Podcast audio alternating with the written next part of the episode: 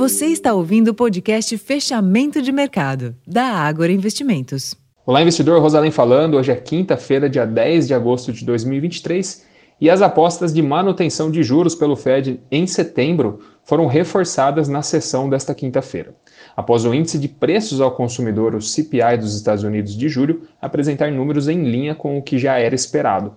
Então, com esse pano de fundo, as bolsas de Nova York fecharam um dia em alta, acompanhadas de queda dos juros dos treasuries americanos e também de um leve avanço do dólar ante moedas fortes. Esse movimento positivo também foi observado nas bolsas da Europa, apesar do recente avanço dos preços do gás natural na região, que alimentou as dúvidas sobre a trajetória de inflação, e também de novas considerações do Banco Central Europeu a respeito das incertezas em torno das perspectivas de inflação e também de crescimento da zona do euro. No Brasil, o ânimo visto durante boa parte do pregão perdeu força no final do dia e cedeu lugar à cautela para divulgação amanhã do IPCA. Isso deve trazer alguma volatilidade para a bolsa.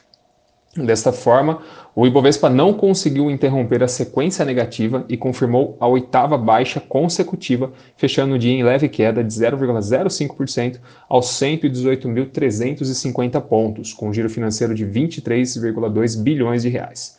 No câmbio, o dólar recuou 0,47% frente ao real, cotado a R$ 4,88, e nos juros, o movimento foi de leve queda nos vértices curtos e médios e avanço nos vencimentos mais longos, com investidores de olho no andamento das pautas fiscais do governo no Congresso.